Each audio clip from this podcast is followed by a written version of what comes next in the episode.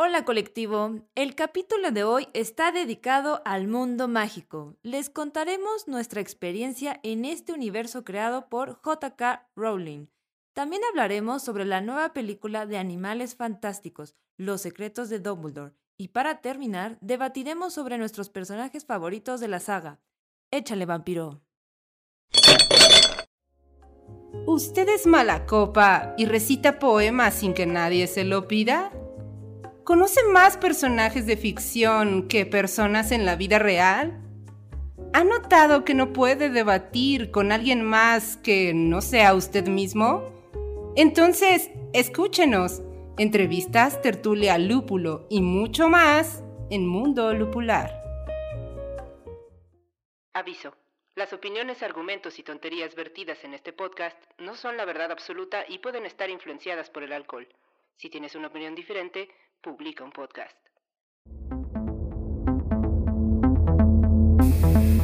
Hola colectivo, muy buenas tardes. Hoy vamos a presentar un nuevo capítulo en Mundo Lupular, pero el día de hoy nos están acompañando nuestros queridos amigos y compañeros del mundo. Lupulado. El día de hoy está conmigo a mi izquierda mi querida amiga Medievalina. Oli, ¿cómo se encuentran todos? ¿Cómo estás querida Tuca? Bienvenidos a este nuevo episodio. Muy bien, muy bien. Y también tenemos enfrente de Medievalina a nuestro conductor de la plataforma. Es el jalacables. El operador, sí, sí, sí, el operador, el operador. ya escucharon que es nuestro amigo Dries. Y a su izquierda está nuestro querido Cachuché. A mí me dicen el ¿Qué tal, Tuca? ¿Cómo estás? Medievalina, Dris. ¿Qué Muy tal? bien. ¿Cómo les ha ido? Muy bien, muy bien, muchas gracias. Qué bueno. Hoy Pues- estamos grabando temprano, ¿ah? Sí, sí, hoy sí. Hoy está, está, nos dio el sol y todo, porque siempre nuestro colectivo tiene que saber que nosotros somos como vampiros, ¿no? Gra- Grabamos como a las 12 de la noche siempre, pero hoy este, teníamos un compromiso a nuestras horas habituales de grabación, entonces estamos tempranito aquí. ¿Qué vamos a hacer hoy, Medievalina? A ver, cuéntales al colectivo. Pues hoy vamos a hablar de muchas cosas, vamos a hablar del mundo mágico, porque ahorita está de moda, ¿no? Porque se estrenó la nueva película de los animales fantásticos y los secretos. Ah, no, pero yo decía al Dumbledore. rato. Ah, ¿qué va a ser el reto? ¿Qué vamos a hacer al rato? Ah, A ver si nos acompañan. Ah, a lo mejor vamos a alguien se anima y, va, y va con Va- nosotros. pues sí, pero ahorita no nos van a ver porque pues va a salir publicado, no van Sí. a saber que estamos ahí, Ah, pero sí, si sí. nos ven ahí algún día, este nos saludan y nos piden un autógrafo. Exacto, Nadie ve que nosotros porque cuando lo vean esto ya pasó. Ah, claro, claro. No estamos en vivo. Estamos viajando en el futuro. Ajá, pero sí, este. Vamos a ir al béisbol. Ya sabían que, que nosotros somos aquí de la Ciudad de México. Entonces vamos a ir a ver a, a los Diablos Rojos del México. Claro, claro que sí, amigos. Pues les recuerdo al colectivo inconsciente que nos pueden seguir en las redes sociales, Facebook, Twitter, Instagram y ya, ¿verdad? Y ya, No ya, ya. ¡Tac! Pero ¿cómo nos siguen?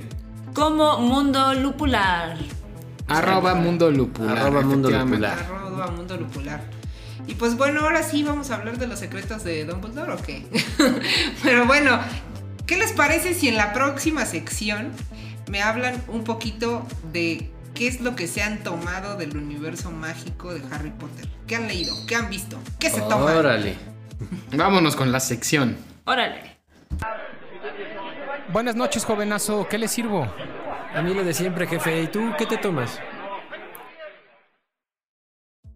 A ver, Tuca, ¿tú qué te has tomado de Harry Potter? Cuéntanos. Pues mira, medievalina. Eh, solamente he visto las cuatro películas, las primeras cuatro películas de toda la. ¿Qué son? ¿Nueve? ¿Diez? No, son ¿Qué se- siete. ¿Son siete? Ay, no, pues estoy bien desajustada. ¿ves? Son Solamente- ocho, ¿no? Son siete libros. Ah, sí, son ocho porque el último están divididos en dos. Está dividido en dos. Sí. Que es la de las reliquias, ¿no? Ajá. Primera parte y segunda, ¿no? Exacto. Ah, ya. No, pues ni eso vi, solamente me quedé hasta en, en Cáliz la- de Fuego. En Cáliz de Fuego, sí. Realmente no, no sentí que me, me atrajera tanto, ¿no? Como que no había afinidad Harry Potter y, y yo. Y tú. Sí, pero la verdad es que de las cuatro películas de Harry Potter, la primera y la cuarta son muy buenas. Sí. La trama es muy satisfactoria. Entonces, pero la verdad es que de ahí ya no me dieron ganas de seguir con la historia de Harry Potter. La verdad se me hacía un poquito sosa y aburrida. Eh, o sea, Es muy divertida la parte mágica, es muy entretenida, es muy imaginativa, pero no, no llegué a más. No me interesó. ¿Y tú, Medievalina? ¿Qué onda? Yo, yo más bien que, que nos cuente el Ca- cachuché, cachuché. Porque yo tengo mucho que hablar de Harry Potter. Porque tú has visto todo. yo he visto todo. Eh, no, yo estoy también un poquito desapegado de ese mundo. Cuando no, no soy un hombre de seguir modas, la verdad. Entonces, cuando salió, todo el mundo me hablaba de, Harry Potter, de las películas. Y yo no quería verlas. Después las vi, me parecieron un poquito pueriles y también no, no muy este, atractivas. Pero decidí leer los libros y ya me gustó más. La verdad es que ya leyendo los libros sí me atrajo el mundo de J.K. Rowling. Todo lo que ella describe me pareció ahora sí ya no tan infantil. Porque digo, tiene un sentido, ¿no? No sé, la primera película, pues el hecho de que simplemente salgan niños, pues iba como más encaminada hacia un mundo este Más pues niños. infantil. Pero ya que lees el libro, digo, no, no, no, es, no pasa este fenómeno tipo este Christian Andersen y estos cuentos de Blancanieves que, No. que, que los vimos como infantiles y después resulta que eran muy perturbadores. No pasa así, pero sí pasa que en los libros al menos a mí me llamó mucho más la atención. Me pareció que, para empezar, pues era una escritora que definitivamente sabía cómo hacer su trabajo, ¿no? De, de escritora. Y de las películas, eh, sí las vi, no vi todas, yo creo que también vi como hasta la quinta película. Eh, y, y, por ejemplo la que sí recuerdo que me gustó fue la que dirigió Guillermo del Toro. Creo que es la tercera, ¿no? No, no, no. Alfonso Cuarón. Cuarón. Digo, perdón, Alfonso Cuarón. Sí. El prisionero de Azkaban. El prisionero de Azkaban, por ejemplo, esa me gustó. Y en general, este, yo respeto mucho al mundo de Harry Potter porque independientemente de si lo veas como infantil o no, creo que la esencia de lo que te dice sí es importante. O sea, creo que sí está dando eh, buenas, buenos valores o buena filosofía. Sí, a lo mejor no al nivel de un Hegel, pero sí este, creo que esencialmente hablando es, es muy muy bueno el mundo de, Harry Potter, ¿no? Me encanta también eh, cómo dividen estos dos mundos, ¿no? De los muggles, de los este, magos, este... O las reglas que tiene, es decir, es un mundo muy verosímil, muy bien construido, y eso me gusta y lo respeto, ¿no? Tú, Dries, ¿qué, ¿Tú qué tanto has tomado ¿Has del mundo? ¿Qué has bebido de este mundo? Pues sí, también digo, la verdad es que tampoco soy ultra fan de Harry Potter, no, eh, de los libros por lo menos. Ustedes saben que a mí me gusta mucho leer literatura fantástica. La verdad es que Harry Potter nunca ha sido uno de mis más grandes éxitos ni intereses de lectura. Pero sí he visto todas las películas, de la 1 a las 8, Varias veces. varias veces. También he visto las tres ya de Animales Fantásticos y dónde encontrarlos. Y casualmente solamente he leído un libro, el primero, el de la piedra filosofal. Ahora con este mood de los audiolibros que les he estado platicando en todos los episodios anteriores, voy a empezar a, leer los siete libros, bueno, a, a escuchar los siete libros en audiolibro, a ver qué tal, porque ya sí me llama bastante la atención y como tú bien lo dices, es una novela, son novelas muy bien construidas, incluso son muy divertidas de leer, este, la escritora pues sabe escribir muy bien. Y la prueba no, es, no lo decimos nosotros, la prueba está en la gran cantidad de fans que ha generado alrededor del mundo. No cualquier persona puede generar esa cantidad de idolatría, ya podemos decirlo de esa forma, ¿verdad? Porque. Fanatismo, ¿no? Un poco. ¿Será culto? ¿Creen que ya se haya Sí, vuelto claro. algo de Sí, culto? ya, que es totalmente, es justo, este, porque ya no solo estás eh, inmerso en el mundo de Harry Potter y de un personaje al que admiras o de una obra total, ¿no? Sino ya es como me pongo la camiseta y yo soy Gryffindor y, y yo encuentro estas actitudes en mí y yo me comporto como un Gryffindor y yo me comporto... O sea, ya su- sus fans, o sea, tú ves, por ejemplo, los, los youtubers aquí latinoamericanos que tienen sus canales dedicados, ya es este su, su grado de conocimiento del mundo mágico y su grado de, de mm, ay, ¿cómo decirlo? de afinidad en su vida, o sea, de cómo viven el mundo mágico día a día, es, es como ya súper trascendente, ¿no? O sea, es como yo me siento este personaje que, que- que vivió en, How- en Hogwarts y que, y que sabe del mundo mágico. Se identifican muchísimo, Ajá, ¿no? claro, Fíjate, ¿no? esa parte de la identificación está padre en este mundo y en todos los mundos que son complejos y que están bien hechos, porque entonces a mí me da la impresión de que son mundos que describen la psique del humano. Eh, es decir, habrá gente que lee los libros de Harry Potter y no se a pensar que están describiendo la psique del humano. Simplemente se identifican, ¿no? ¿Tú qué piensas, Mediablina? ¿Sí será Sí, yo creo ahí, que sí. Además, este, justamente como esa división de las casas, es lo que platicábamos tras bambalinas, que hay muchos test para saber qué casa, ¿no? Eres. Exacto. Y realmente todas tienen preguntas como muy ambientadas a la muy como a la ética, ¿no? Y cosas así. Son las mismas estilo. preguntas, bueno, no las mismas, pero son el mismo tipo de preguntas que te harían en un test de personalidad, Exacto. en un enneagrama, en hasta incluso yo creo que para leerte el tarot o este Exacto, cualquier sí. medio de, Exacto. de búsqueda de la personalidad, ¿no? Es que es un, es un, literalmente es un test de personalidad. Sí, totalmente. Y Exacto. seguramente ella construyó, el, digamos que el arquetipo del estudiante o del perteneciente a esta casa con estos test de personalidad. Dijo, ah, bueno, a los este, Hufflepuff los voy a hacer bien trabajadores y bien leales y este y a- muy muy a buenos amigos, ¿no? Y a los este Ravenclaw los voy a hacer bien investigadores y bien este inteligentes y que les guste la lectura y que les guste estar estudiando, ¿no? Realmente pues sí son como pues arquetipos. Fíjate, ¿no? son cuatro este, escuelas, ¿no? Y son este, pues, de la, de la magia, casi como a lo medieval. Ujú. A lo mejor están basadas en los cuatro humores que antes se creía que se tenían, que era el sanguíneo, el bílico. Habría que Este, investigar. Sí. Ahora no, ¿No? son cuatro escuelas, son cuatro casas. Cuatro Bueno, cuatro de casas, una misma cuatro escuela. casas, Sí, perdón, sí, cuatro este, casas dentro de, de una escuela. Pero, o sea, vamos a lo mismo, ¿no? Que eran cuatro tipos grandes de personalidades y de esos cuatro personalidades grandes, dentro de cada una de ellas también se pueden subdividir, ¿no? O sea, están Ujú. pues diferentes personajes, digamos, pertenecientes a estas casas. pertenecientes a estas casas. Y pues falté yo, yo no les conté que me he tomado. yo me he tomado muchas cosas. Bueno, de Tú las... sí te has em- emborrachado yo sí me he Potter. emborrachado. No, y fíjate que he leído menos libros que tú. Leí ¿A hasta El prisionero de Azkaban, me quedé ahí. Y este... Y de las películas, pues las he visto todas y las he visto muchas veces.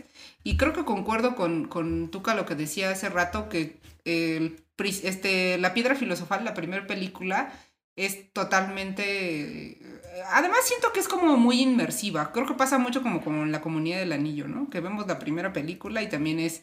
Te está metiendo a todo el mundo mágico y este y pues te, te da emoción, ¿no? Conocer, es- conocer eso nuevo, ¿no? Claro, es el gancho, digamos, ¿no? el En- en el buen sentido. En el buen sentido. Y de los libros, la verdad es que yo me di cuenta de, varias cosas. Una de ellas, cuando empecé a leer los libros, es que Harry Potter me cae mucho mejor en los libros. O sea, eh, J.K. Rowling tiene esa, esa forma de escribir literatura que es súper digerible. O sea, lo lees y es como pasa bien rápido todo y todo lo vas comprendiendo perfectamente y te, y te acuerdas de cosas muy específicas, ¿no? O sea, yo me acuerdo, ¿no? Que de, de la lista de útiles, ¿no? Que, que ponía al principio. Y una, este, eh, ay, se me fue el nombre. Una... ¿Toga? La toga, la bata que llevan los niños, ¿no? Y, y es como muy, muy digerible, ¿no? Y siento que las películas plasmaron muy bien esto, pero los libros lo complementan muchísimo, ¿no? Y tú la que decías que te gustaba mucho, este, que es El prisionero de Azkaban, yo creo que esa es mi película menos favorita. Porque el libro es El prisionero de Azkaban, yo creo que ha sido mi libro favorito ahorita de los tres que llevo. Siento que es un libro muy feliz. O sea, es el, primer libro en donde ves a, a Harry que realmente está feliz y él, y él este, está feliz y es el torneo del- de, de Quidditch y, y está emocionado y siento que este estilo cinematográfico propio de, de Cuarón la hace ver muy oscura. Y eso, Totalmente. Y eso no me gusta No, totalmente. tanto. A, a mí me pareció, este, más allá de que me gustara o no que fuera oscura, me pareció acertado. Me pareció acertado, este, pues sí, es esa, este, ambiente más oscuro, como bien lo dices, tétrico, no sé, que me parece que va muy bien con lo que es la filosofía del libro. O sea, eh, los libros, como bien dices, no son tan exactamente iguales a las No. películas en lo que te hacen sentir. Sí, ¿no? O sea, tú ves la primera película de Harry Potter y te diviertes. Y lees el primer libro de Harry Potter y no es necesariamente divertido. O sea, sí te diviertes. Te da mucha ternura. Pero te da ternura. Y, no es que sea cruel, pero sí es más impactante, por ejemplo, la vida de Harry al principio cuando vivía con sus este, tías, ¿no? Y lo maltrataban y todo eso. Es un poquito más eh, cruel en el libro. No mucho, les digo, no es tampoco un, un Christian Anderson, ¿no? No, Pero, em- empatizas mucho más con él en el libro que en las sí, películas. sí, claro. Eso, eso sí. Pero sí, este. Algo, algo muy, muy, muy claro que dijiste ahorita, que era como hay que separar muchísimo eh, los libros de las adaptaciones, ¿no? Las adaptaciones cinematográficas no tienen obligadamente por qué ser iguales a los libros, o sea, así por mucho que los fans digan, no, inventaron este personaje, este personaje no estaba, este personaje estaba muerto o cualquier cosa, pues realmente una adaptación cinematográfica es eso, ¿no? Es una cosa totalmente distinta, está inspirada pero no tiene por qué ser igual y no, no tenemos por qué casarnos con esa idea de decir, ay, yo quisiera ver a un Harry más, este, que, que me genere más empatía. Pues no, o sea, la misma película tiene sus propias bondades y el libro tiene sus propias bondades. Claro, incluso públicos distintos. Sí, claro, totalmente. Sí, claro, ¿no? Y bueno, a pesar de que los dos están enfocados para niños realmente, porque la historia de Harry Potter estaba pensada también para, para niños y eso creo que lo logra bastante bien en el momento en el que pues genera toda una comunidad de lectores, niños, adolescentes que se inmiscuyeron en la literatura gracias a, a estas obras literarias y que hoy viven la, pues ahora sí que el mundo mágico como si fuera real y eso es, pues yo creo que debe ser impresionante ser un autor que puede generar ese tipo de, de, ¿cómo se llama? De constructos literarios, ¿no les parece? Sí, no, totalmente. O sea, es este, porque fíjate, no, no estoy tan seguro que, que Harry Potter sea para niños. O sea, sí tiene toda esta parte infantil, pero tiene diferentes semias en las que tú podrías leerlo, ¿no? O sea, lo puedes leer como adulto y a lo mejor no te vas a reír exactamente de los mismos chistes, pero sí vas a comprender, por ejemplo, los conceptos de la magia o los conceptos de los diferentes tipos de magos que existen eh, en relación con los diferentes tipos de personas que, que conviven en tu mundo. O sea, voy a poner un ejemplo, este, los entrando un poquito en tema de la última película que vimos y de la que vamos a hablar hoy, se llaman este los ¿cómo se llaman los, los magos estos que son como malos los Oscurian? Pues no son no son más que la gente que está allá afuera que no desarrolló su potencial. ¿No? O sea, las personas que a lo mejor dijeron, oye, tú eres muy bueno para las matemáticas y nunca lo hiciste y ahora vives frustrado, ¿no? O eras muy bueno para la música pero nunca hiciste nada con eso. Eso para mí es un Sorian. ¿O cómo se llaman? Oscurial. Oscurial. Oscurial. No, los Oras somos de Zelda, ¿no? Los, este, son los, los pececitos, los Oras. Ninguno de los dos. Es que yo a veces tomo cruzado, ¿eh? Está tomando agua con cerveza, entonces se le cruza. Pero la idea es esa, ¿no? O sea, que, que en realidad me, me parece que el mundo de Harry Potter es simplemente una radiografía, y digo simplemente entre comillas, más bien es lo complejo que podría ser una radiografía de las diferentes conductas humanas pero pues disfrazadas de, magos, diferentes tipos de magos, diferentes tipos de personalidades de magos, de escuelas, de casas, de hechizos. De escuelas también, porque hay varias escuelas del, en el mundo mágico. Sí, claro. Pero bueno, eso que dices es bien interesante porque seguramente ese es el, secreto del éxito.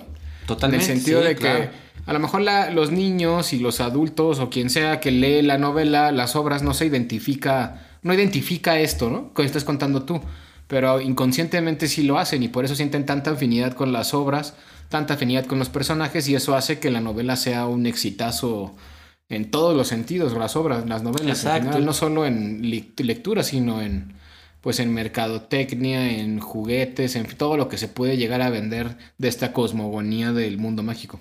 Exacto, y si te das cuenta lo hacen todas las que son cosmogonías exitosas, este, llámales Star Wars, Star Trek, todas las que tú quieras, son siempre esto la descripción del humano disfrazada este, de diferentes este, factores que, como bien dices, si yo te lo contara tal cual, no, no entraría, nadie le llamaría la atención, pero si lo disfrazo, eh, inconscientemente sí entra, sí entra en, el cerebro humano, en la conciencia humana, ¿no? O sea, no sé, un niño que ve Harry Potter, pues después a lo mejor se identifica con el valor o ya no está... Por ejemplo, hay un hechizo en Harry Potter que se llama Ridículos, que me gusta mucho, que sería contra el bullying, ¿no? O sea, ríete. Lo mejor que puedes hacer cuando alguien te ofende es ridiculizar lo mismo que te están tratando de, que sea ofensivo. O sea, hacer el chistito de ridículos o los miedos, ¿no?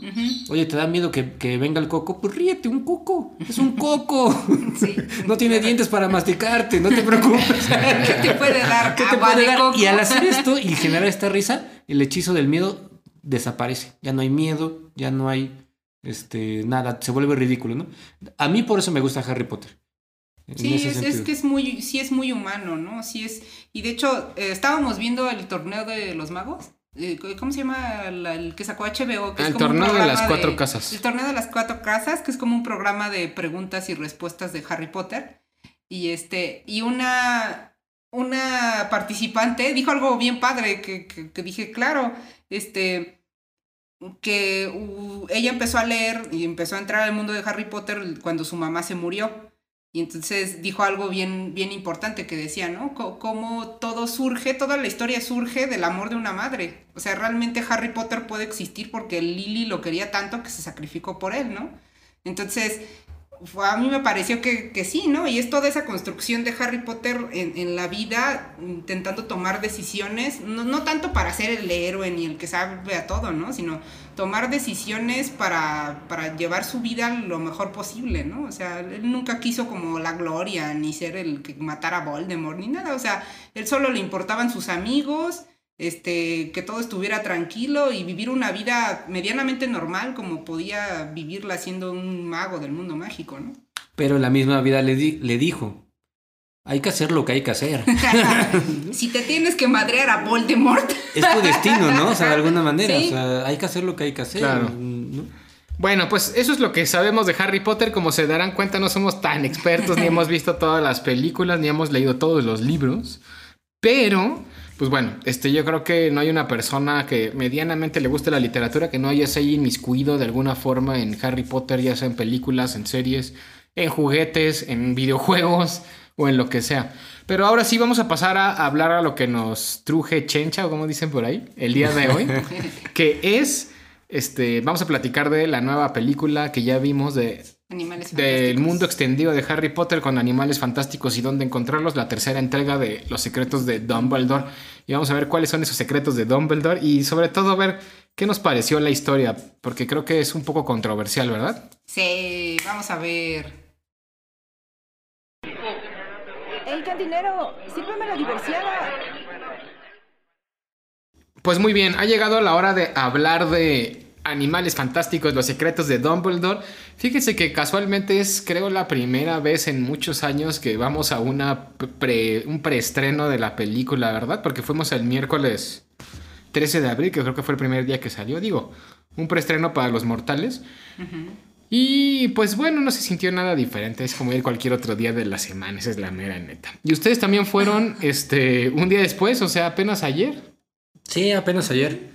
Digo, un día después, exacto. El 14 de abril. O sea que digamos que estuvimos yendo en los primeritos días de, de estreno de la película de los secretos de Dumbledore. La verdad, este. Sin tantas expectativas, es una película que. Pues bueno, a mí en lo personal, es, eh, pues cuando salieron las de Animales Fantásticos, yo veía que iba a salir una nueva película basada en el mundo de Harry Potter o en el mundo mágico, como quieran llamarle. No me generaba tanta expectativa. La primera película la vi y tampoco como que no me encantó. Me pareció bien en ciertos sentidos, pero no fue así como mucho interés. La segunda igual.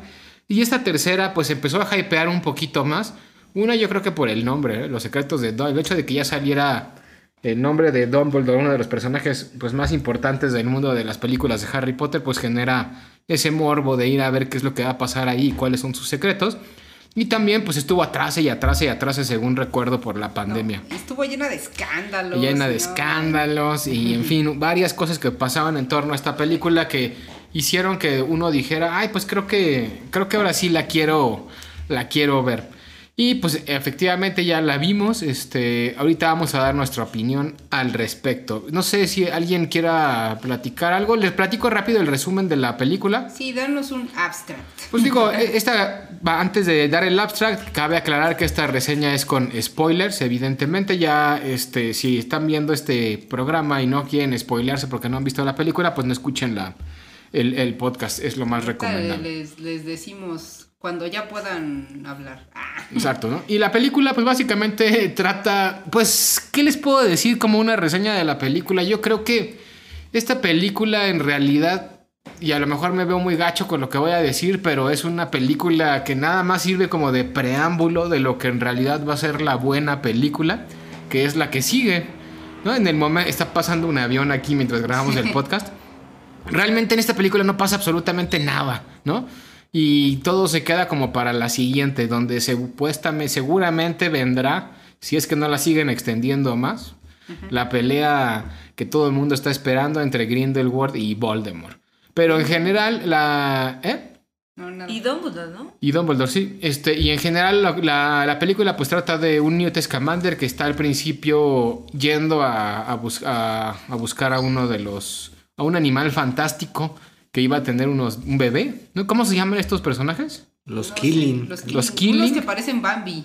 Y casualmente mientras él está ahí buscando al Killing o a- ayudándolo para que tenga un El bebé... chilling, ¿no? Chilling. Killing, ¿qué no? Killing. Ah. Chilling. Yo escuchaba en inglés que decían chilling, nunca killing. Ah, es que Ah, nosotros la vimos en español. Ah, Entonces ok, igual decías a lo mejor. killing. Ajá. Pero bueno, ese animalito. Ah, Y bueno. entonces estaba Newt Scamander ahí, este, asistiendo en el parto, digámoslo. Y casualmente llegan los personajes del ejército de Grindelwald a, a- a intentarse robar ese chilling o ese killing. Y también, este, de paso, pues hieren un poco a, a Newt Scamander. Y se lo lleva, evidentemente, pues eran tres contra uno. Y además, Scamander, no un mago tan, tan fuerte ni tan potente como los otros, pues termina perdiendo. Se llevan al Killing o al Chilling, como le quieran llamar. Pero, Bambi. pues, ¿qué creen? Bambi que casualmente no era uno, sino dos. Eran, eran gemelos, por decirlo de alguna forma. Y uno sobrevive y este, pues Scamander se se da cuenta y se lo lleva, lo esconde en su maletita esa de siempre. Y a partir de ahí viene toda la historia, donde por un lado Grindelwald quería el, el killing o el chilling para validarse como el, ¿qué será? Como el presidente de la magia o el jefe de la mafia. No, es como. el- Magia, perdón, no de la magia. Del mundo mágico. Que también es el una mafia. Presidente del mundo mágico. Como el Y del presidente... no mundo, ¿no? También tenía esa doble No, función. lo No, que- solo no. del mundo mágico. No, del mundo mágico. Lo que él quería ¿Sí? es que el mundo mágico se dejara de esconder. No, Exacto. Entonces, la forma de validar su estadía, como había elecciones para ver quién iba a ser el nuevo representante del mundo mágico, este, había una vieja tradición donde un killing este, escogía al, personaje que considerara más capaz de, en cuanto en benevolencia y en fin, ¿no? Varias cosas. Y para eso lo quería Grindelwald. Evidentemente, pues Grindelwald nunca iba a poder ser elegido por este personaje, así que lo mata y eh, con artilugios fantásticos lo revive como un cadáver y ese cadáver es el que piensa usar en las elecciones para poder este pues para poder ser elegido sea como el- líder de la magia. Temas muy latinoamericanos, ¿no? Robo de elecciones. Exacto. Oye, pero a mí, a mí la- hablando de política. Pues la- pero no, no hemos acabado. Pero en lo que está pasando eso por un una parte en la, en la parte de Grindelwald, por otro lado, este Grindelwald era, era un mago que estaba buscado por todo el mundo mágico, por todas las atrocidades que había cometido en la película anterior, asesinatos, muertes de moguls y de magos también y demás.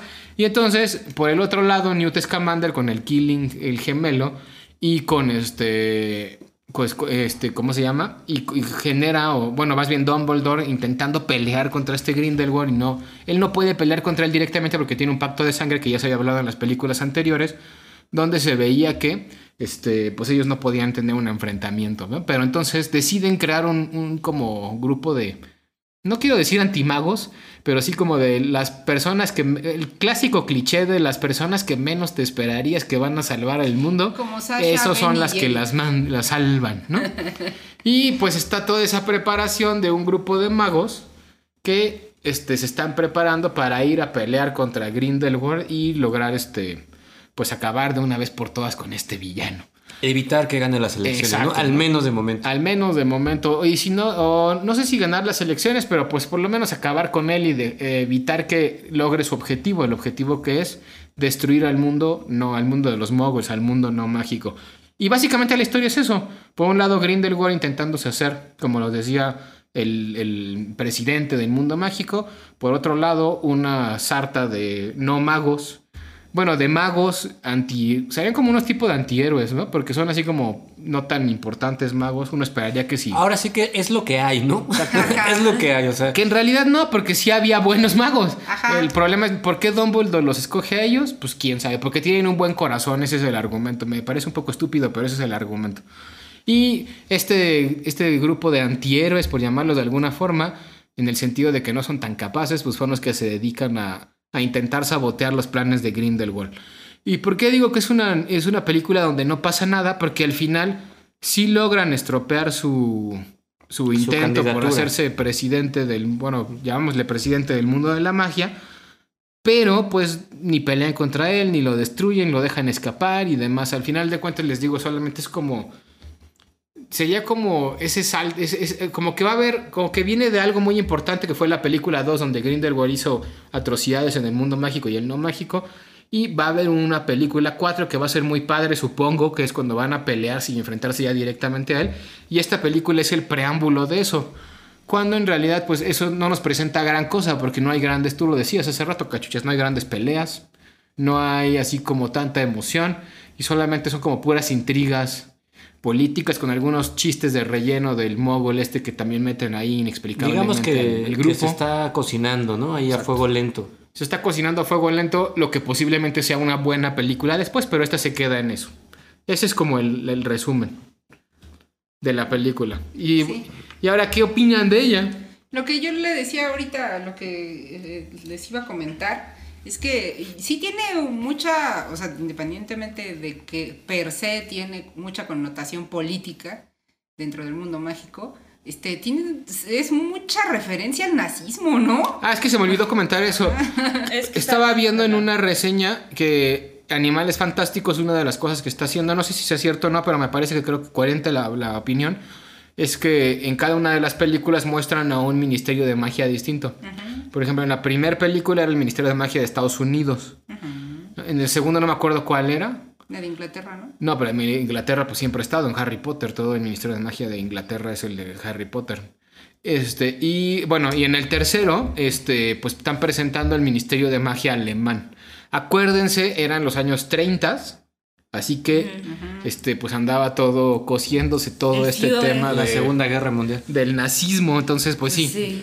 Es todo, toda la estética de- del Ministerio de Magia alemán es una estética muy, muy nazi, digámoslo de alguna forma. Claro, y tiene todo el sentido del mundo porque es como va el mundo mágico va de acuerdo a la historia, al, o sea, al momento histórico que está atravesando el mundo no mágico, ¿no? Por ahí entiendo, o sea, quiere ser muy realista la, la película por ese lado, o sea, como que quiere juntar dos mundos, el mundo que no conocemos los humanos, que pensamos que es mágico, porque creemos que están ahí los sueños y los deseos y etcétera, etcétera, y el mundo real que es este de carne y hueso, ¿no? Entonces, como que quiere empatar ese, ese suceso histórico con... ¿Qué fue la de la primera de Estados Unidos, el ministerio? ¿Qué habrá No, pasado cuando la, ya- la primera fue... Sí, Estados Unidos. Pero, o sea, ¿qué, o sea, ¿qué Sí, porque fue cuando histórico? Scamander viaja a Nueva York y conoce a la, a la maga esta que trabaja en el Ministerio de Magia de Estados Unidos. Ah, tiene algo relacionado con la bolsa, ¿no?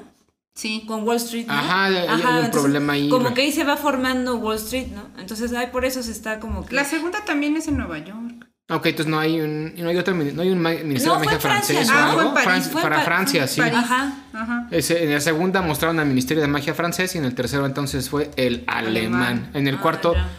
a lo mejor Va a ser la de Brasil. Pues ya ven que a mí me sorprendió porque al final las elecciones para elegir al presidente eran en Singapur o dónde era? En el Bután. Tíbet. En el En Tíbet, Bután, en no, en Bután. Bután. ¿no? O sea, cosa rara, ¿no? O sea, como que ¿por qué en Bután? Pues quién sabe, ahí lo pusieron. Así como en un líder mágico. Ah, también eso tiene como la mezcla de religiones. Que, o sea, tiene la- el contexto histórico, que es lo de la Alemania nazi, y también la parte de los budistas en Bután. O sea, y también por los colores, todo, todo, todo tiene como que ahí es una relación extraña. Quería yo entender esa. O sea, ¿por qué, por qué había mezclado eso? ¿Qué, ¿Cuál era la intención? Como ver, que la parte mi- más. Espe- Espera. O sea, yo pienso que justo cuando. Gilde, ¿Qué? ¿Cómo se llama? Grin- Grinde- Grindelwald. El malo, Es el que malo. según yo es Grindelwald. Bueno, el malo, el malo, porque es como B alemana. Bueno, pero le dicen Grindelwald, ¿no? Yo- yo- como que en todos lados le dicen Grindelwald. A lo mejor la Chilin, o bueno, la Killing, tenía que hacer eh, la reverencia a un ser bondadoso en un lugar bondadoso como, como Bután, una, un monasterio budista, ¿no? O sea, como que esa es la relación. No puedes, no podías hacer una reverencia a una persona que va a gobernar un momento de tu país para que en un lugar eh, No, no bueno. inhóspito, ¿no? Entonces por eso como que yo pienso que por ahí podría ser la relación, ¿no? Al final son, es una película de símbolos y hay que entender esos símbolos. Pero ahorita que, que dijiste, creo que yo, según lo que yo entendí, en un principio ellos no, o sea, el killing es muy raro que aparezca y no iban a usar al Killing, iba a ser una votación, votación. Sí, el Killing lo metió Grindelwald más para ganar, nada. porque si no, no iba a ganar. Ajá, entonces, de hecho, o sea, el Killing fue así como, no más así, ajá. Porque de hecho, el cuate este dice, ¿no? Eh, vamos, voy a darle la oportunidad de que lo elijan y pues la gente va a votar y obviamente no va a ganar, pero pues al menos van a decir que le di, le di yo voz a... a- El a- alemán. el alemán. Pero no contaban con que este cuate iba a llevar al, Al zombie del Killing y, y lo iba a escoger. ¿No? Y al final, creo que nunca votaron. ¿no? Al final No. terminó escogiendo el Killing que traían escondido en la Pero maleta. pues supongo que sí tenía más este validez porque se supone que en la antigüedad el Killing era el que elegía a- al... Al presidente Pasa de que la el Killing, magia. este, El para los que no han visto la película, que yo creo que quien, quien sea fan de Harry Potter ya Está sabe bien. todo lo que va a pasar en la película, ¿no? Pero es un animal que este, no puede ser engañado en cuanto a las emociones. O sea, si, es, si tú eres una buena persona, ese animal lo va a saber. No importa que tú mientas, no importa cuánto te esfuerces en aparentar ser una cosa que no eres, el animal va a saber quién sí eres, ¿no? Por eso es que tenía, pues digamos, más relevancia o sí sería más honesto que lo eligiera un animal a una masa votante que puede tener erro- errores, ¿no? Que puede estar manipulado, que puede tener intenciones este, egoístas, que puede estar comprada, etcétera. Que es muy parecido al sombrero, ¿no? Del principio, este. El sombrero, el sombrero. se supone que el, el sombrero más bien, este, eh, realmente no te elige, o sea, él no te elige, realmente tú te eliges a ti mismo. Sí, él, él lo único que hace, el sombrero lo que hace es sacar lo que realmente quieres Ajá. Y que tienes escondido. Porque de hecho es lo que decían, o sea, creo que el, el sombrero por, eh, digamos que... O sea, lo que me refiero es que es lo mismo en el sentido de que son objetos a los cuales no se les puede mentir. Ajá. Sí. Y, y es- y eso es este, lo importante, es lo que les da el valor, ¿no? Sí. O sea, porque tú puedes des- decir, a lo mejor tener una intención de entrar a Gryffindor por alguna, algún interés. Creo que el caso más parecido es justo Harry Potter, porque Harry Potter tenía todo para entrar a Slytherin. Mm. Y de hecho el sombrero le dice algo así como, mmm, Slytherin, Slytherin. Y pues Harry Potter está, no, que no es Slytherin, que no es Slytherin. Y ya lo, lo mete a Gryffindor, pero él de características y de todo, o sea, él era un perfecto Slytherin. Y el sombrero lo sabía, pero pues fue así como de, ah, bueno. O como con Hermione, que era una Ravenclaw, pero el Ajá. sombrero sabía que en realidad su verdadera, Ajá.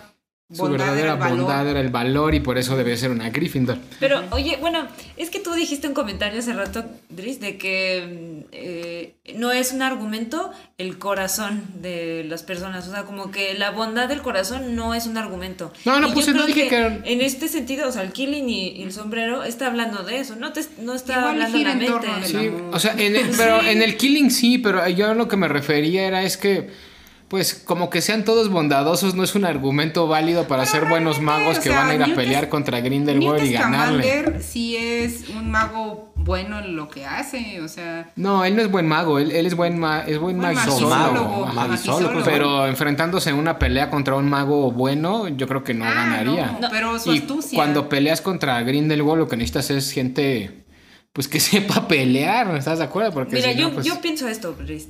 O sea, para, para, es que tenemos que pensar en el yin y yang, ¿no? En el bien y el mal, esa dualidad que siempre está en la humanidad, ¿no? En el mundo, en la materia, en todo. Entonces, ¿cómo vas a, cómo vas a derrotar al mal? Pues con el bien. ¿Y qué es el bien? Pues el amor. Va- O sea, el amor derrota el odio. Por eso tienen que ser personas de corazón. de corazón puro, ¿no? Puro, ajá. no, tanto la astucia. Ajá, no cuenta eso. Por eso es como, yo pensaría que es así más o menos. Sí, claro, pero al final de cuentas, este, pues ahí te das cuenta en la película. ¿Qué le hicieron a Grindelwald al final? Bueno, no ha terminado, es que no ha terminado. No, o sea, pues, entiendo tu punto, pero sí también entiendo el de Tuca, ¿no? Este, pero mira, vamos, o sea, uniendo este punto que discuten, junto el, el anterior que estábamos debatiendo de por qué este, tiene una connotación nazi o, o pareciera que va de la mano con la este, historia de la humanidad, yo considero que Harry Potter nos explica que existen dos mundos. El mundo material, el que pueden ver los sentidos, y un, un mundo que no pueden ver los sentidos, es decir, que no pueden ver los moguls, que es el mundo mágico. Eh, y lo que no, lo, yo siento que ella nos plantea, lo que no sabemos es que el mundo de los sentidos está regido por ese mundo que no es de los sentidos. Claro. Y están unidos, es decir, si hay odio en la humanidad, si hay un odio, ese odio no se ve, no se ve, pero se expresa en nazismo, se expresa en lo que sí se ve. Esa parte que no vimos es la que Harry Potter nos cuenta. Es, la, es, es como si dijeran, lo que pasa es que tú lo que no te enteraste es que hubo una este, votación, así como la de Hitler, en el mundo mágico. Sí. Y ganó el mal. Al final de cuentas no se pudo parar. Digo, Hitler perdió la guerra y todo. Como en este caso, este, este malo que sí mató a mucha gente, que sí hizo muchas cosas y que fue perdonado de sus crímenes, ¿no? O sea, como si, como si nos quisieran decir que siempre hay una relación entre lo que se ve y lo que no se ve. Esta parte que no se ve, pues sí hablamos de los valores, los sentimientos, las emociones, eh, y que es, es algo muy real, ¿no? Porque fíjate, incluso en la película que tiene el que sí era un Dumbledore, ¿cómo se llama? Credence. ¿Credence? Ajá, contra Don- Dumbledore, cuando pelean, y, y esa es una parte que a mí me gusta mucho de Harry Potter, este, de- no están peleando de verdad. O sea, la gente que los ve por fuera Sí, se ve en otro plano. se ve en otro Ajá, plano. ajá. Ese otro Sí, plano mágico, digamos. Exacto. Sí, es increíble. Es increíble, porque eso nos pasa a todos. Cuando una persona está enojada, pon tú, yo estoy enojado y entonces lo que ustedes ven no es mi enojo, pero ven la manifestación de ese enojo. El Si estoy andante. contento, si estoy feliz, pues no ven la felicidad, pero ven la manifestación de esa felicidad, ¿no? Por Entonces eso creo- dicen ahí que los ojos son la puente del el puente a- La puerta. del alma. ¿Qué? La, puer- la ventana hacia el alma, ¿no? Entonces, por eso considero que es importante eh, que esta selección, digamos, de magos, que, que Driss dice, no, pues es que son unos magos incompetentes, sí, a los, a los cinco sentidos, pero en cuanto a, una, a esa parte que no se ve, tienen, si no el poder, la potencia, o sea, tienen una- un potencial mucho mayor que el mal, por decirlo así, ¿no? Pero claro, no se ve y de eso trata la película. Hay que desarrollar ese potencial, hay que explotarlos, hay que someterlos a situaciones este, drásticas para que saquen su coraje y lo logren, ¿no? Como este cuate que no es este, precisamente mago, sino mogul, que ni él mismo cree en él, ¿no? Y que, y que Sí. nada más se la pasa diciendo, confía en ti, hombre, confía en ti. Tienes algo que no ves, pero aunque tú no lo veas, está ahí. ¿no? Que en esta película sí no hizo nada. No, en esta no, O sea, en esta no. esta película Solo le era- aporta chistecitos, este... La, Sí, le sí, aporta dos o tres malos chistes al- Sí, a la sí, sí. historia y ya. Sí. Porque o sea, eh, es un antihéroe tal Sí, cual, claro. ¿están de acuerdo? Pero algo, algo que sí tiene Harry Potter es que sí está lleno de mensajes todo el tiempo, o sea... eh, O sea, Sí. y me- me- o- o yo creo que, que, que es del, de los mundos o de las cosmogonías que a través de sus personajes este, ha llegado a muchísimas personas.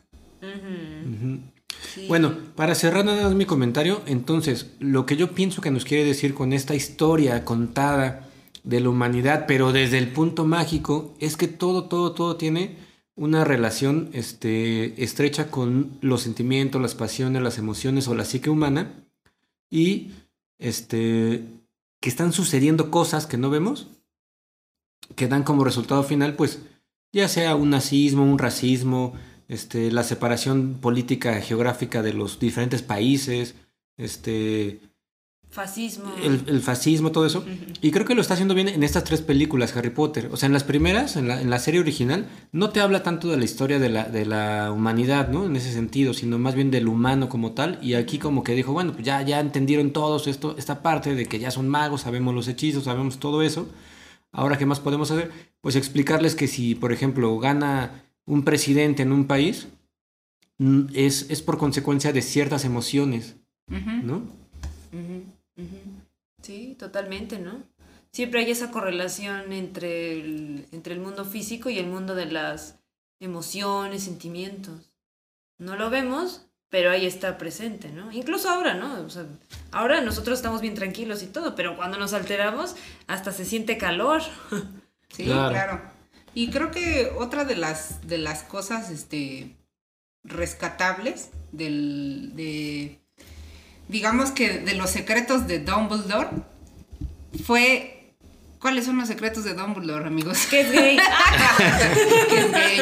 Dicen que ese, ese no es un secreto, Tica. Ese Yo no también es un pensé. secreto Yo también, pero, totalmente. no- pero para mí sí fue una Ajá, revelación. Pero yo creo que, y justo se los comentaba tras bambalinas, que eh, el actor que ya se me olvidó, el que suplantó a Johnny Depp, este, hizo un gran papel como Grindelwald. O sea, yo creo que los, las películas pasadas, viendo a Johnny Depp, era. Era ver a Johnny Depp haciendo la de Johnny Depp. Ese es- eh, creo que ese es el- siempre el problema con él. Y es un buen, un buen actor y, y sus papeles siempre son memorables, pero era como ver otra versión de él, de Jack Sparrow, Ah, pero en el mundo mágico. Entonces, siento que este actor no me decepcionó. Y siento que, porque obviamente ya, ya se sabía, J.K. Rowling ya lo había dicho, este, en las películas anteriores se sabe que ellos tuvieron, eh, digamos que una cierta cercanía, ¿no? Y aquí fue como cuando ya se desveló, ¿no? Sí tenían una relación. Y algo que yo veía, lo que yo alcancé a ver mucho en esta este, película es que sí me doy cuenta de esa cierta complicidad, de esa cierta este, tensión, como cuando ves una película romántica. Haz de cuenta que la escena de quienes han visto este, eh, Before Sunrise, la, una película super cursi, este, donde están Jesse y la chava dentro de una cabina de música y están súper nerviosos y no se tocan ni se besan ni nada, pero tienen una tensión amorosa increíble que se ve en la pantalla. Eso pude verlo, o sea, pude verlo cuando estaban sentados y pude verlo cuando estaban peleando, o sea, estaban peleando pero es así como cuando, cuando tienes una ruptura amorosa y dices, ah, estoy muy enojado, pero realmente tengo mucho aprecio por ti, o sea, te quise mucho, ¿no? Y creo que eso fue algo que pude ver con él. Exacto, es, esa parte de decir, este, estoy muy enojado, pero también te quiero mucho, se manifiesta en el mundo de Harry Potter con hechizos, ¿no? Totalmente. bueno, no se lo dicen así. No, no se lo dicen así, pero lo ves. claro. ¿Y qué les pareció la película? Pues fíjate que ahorita que platicamos de ella ya me gustó más.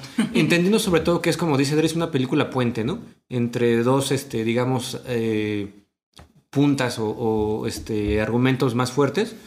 Pues ya como que dices, bueno, bueno, está bien. Es una película necesaria, ¿no? Yo la juzgué este, como una película independiente porque es la primera y, única que he visto de esas tres, ¿no? Que son tres. Y como película independiente no la recomiendo. O sea, sí recomiendo que si la van a ver, pues vean por lo menos un resumen o se enteren un poquito de qué pasó antes. Si pueden ver las películas, pues mejor. Porque si no, este, sí los va a agarrar un poquito destanteados y sí van a sentir que no sabe a, nada, ¿no? O que no sabe a mucho en realidad, ¿no? Sí, claro. ¿Tú qué calificación le das? Pues sí, como que ya este podcast me hizo una, me dio una epifanía. Ya lo vi con más con ojos más claros la película.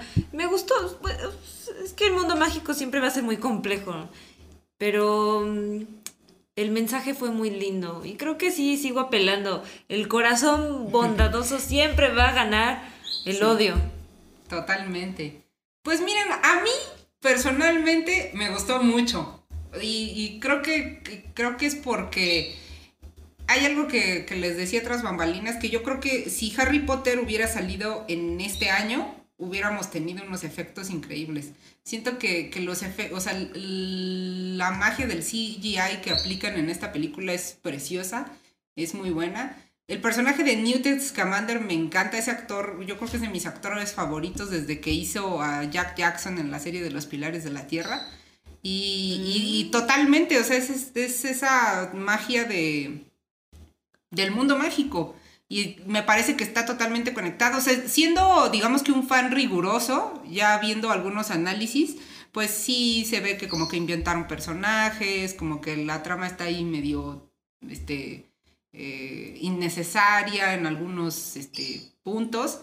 Pero a mí sí me gustó mucho, a mí sí me pareció una buena continuación y sobre todo me gustó mucho el nuevo Grindelwald. Y ya. Ok. y pues a mí Híjole, o sea, como película independiente no me gusta nada. Este, tiene muchos errores, tiene muchas carencias argumentativas.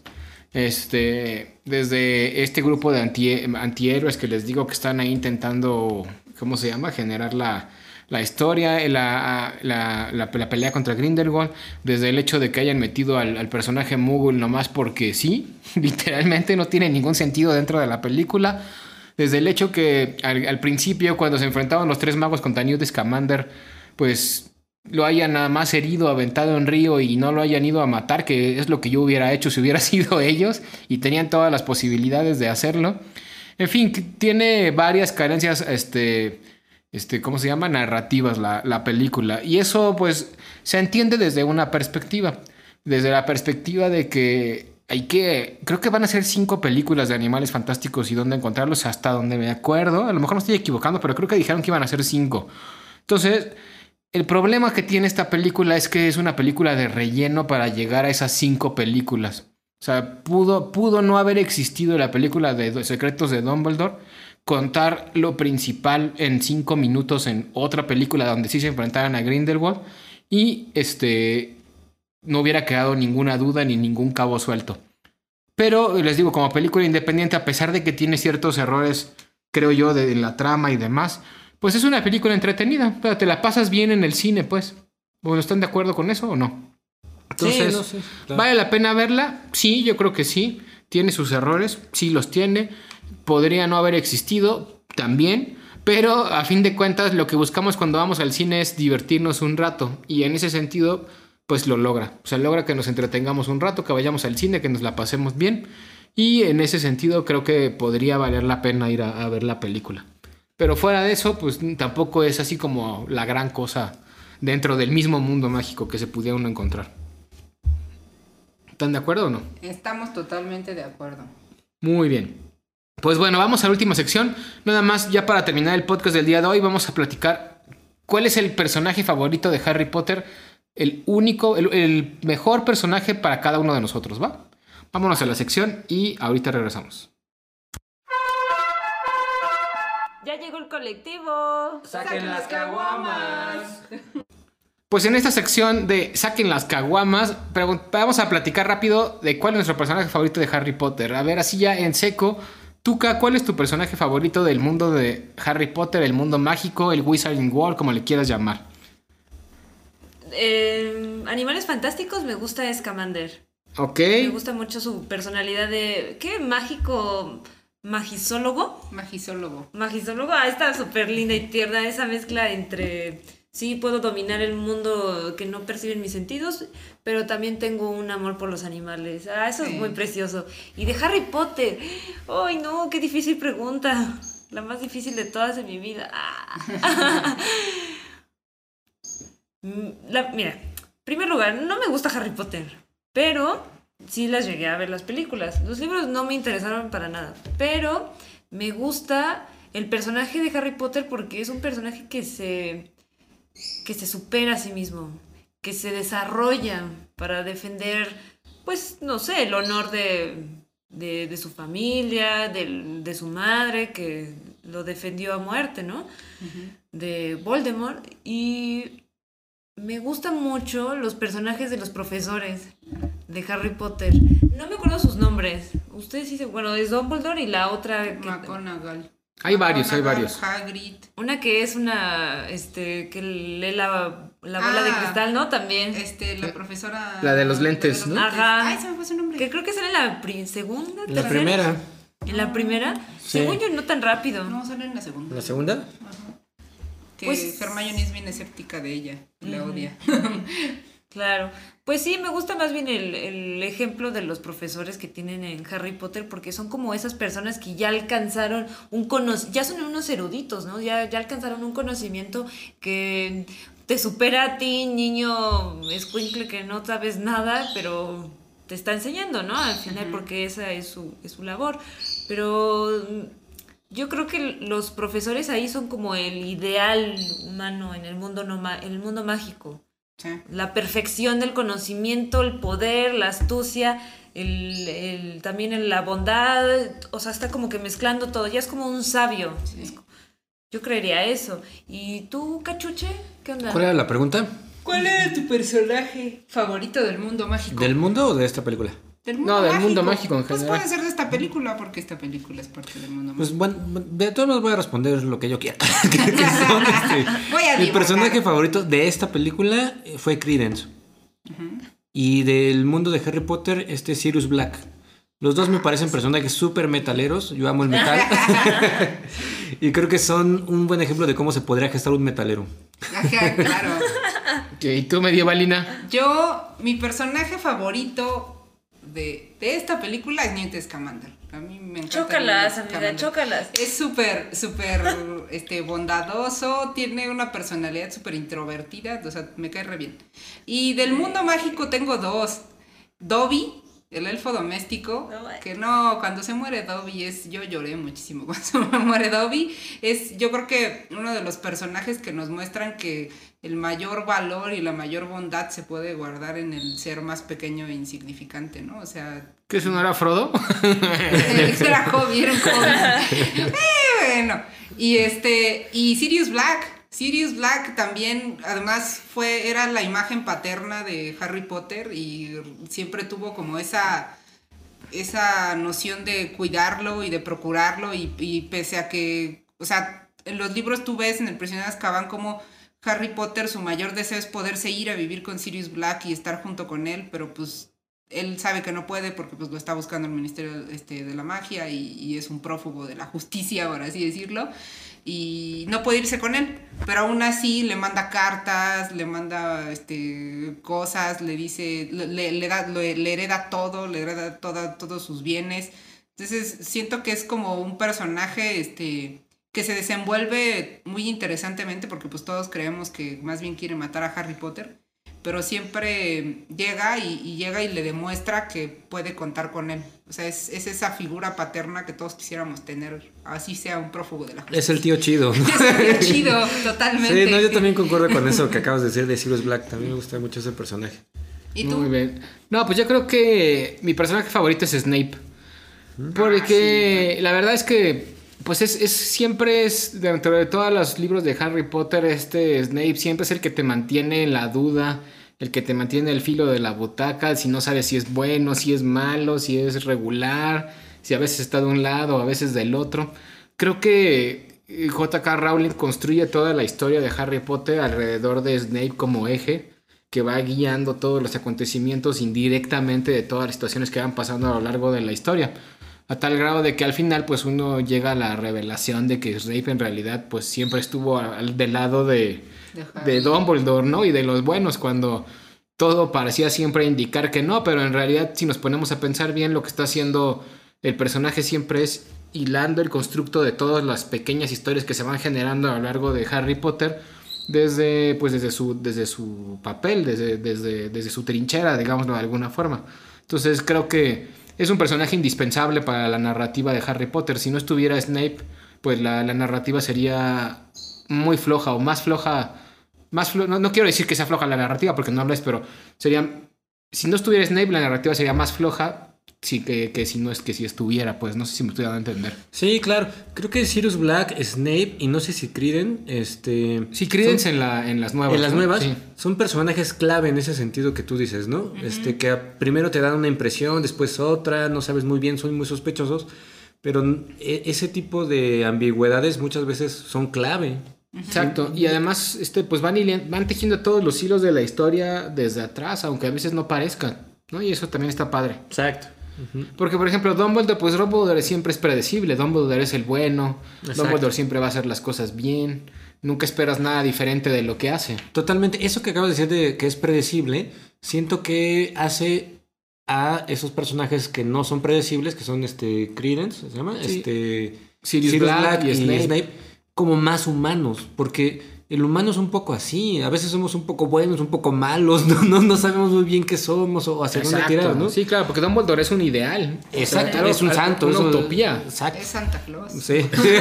Incluso el mismo Harry Potter es una utopía. Es sí, un ideal. Claro. Eso es el héroe, ¿no? Y Hermione ni se diga. Hermione también es un ideal. Sí, sí, no, son, pero son Hermione, estereotipos. Hermione es, pero sí es testaruda y sí es este. Por eso, pero es, es perfecta humana. Harry Potter dentro ah, de ¿sí? lo que hace. Uh -huh. sí, es, sí es humana, sí comete errores pero en realidad siempre sabes por dónde va a ir, pues a eso me refiero. O sea, nunca, nunca hay algo diferente de lo que esperas de ella dentro de la historia, desde mi perspectiva. Eso sí, tienes ¿Mm? toda la Entonces, esos personajes que te hacen cambiar tu visión del mismo personaje o de la historia o de la, alguna situación dentro de la trama son los que creo que más valen la pena. Exacto, se debaten entre el bien y el mal. Exacto. No como los que son los que son buenos son buenos y punto, Exacto. los que son malos son malos siempre y estos se debaten entre ambos. ¿no? Exacto, creo que eso es lo que tienen de bueno. Pero pues bueno, pues hemos llegado al final del capítulo de hoy. Espero que les haya gustado. No se les olvide seguirnos en nuestras redes sociales arroba Mundo Lopular en Facebook, Twitter e Instagram. Nos vemos en el siguiente episodio. Y no olviden dejarnos sus comentarios de qué les pareció o el análisis o la película del secreto de Dumbledore, los secretos de Dumbledore en Animales Fantásticos y dónde encontrarlos. Que tengan buena tarde. Adiós. Hasta luego. Bye.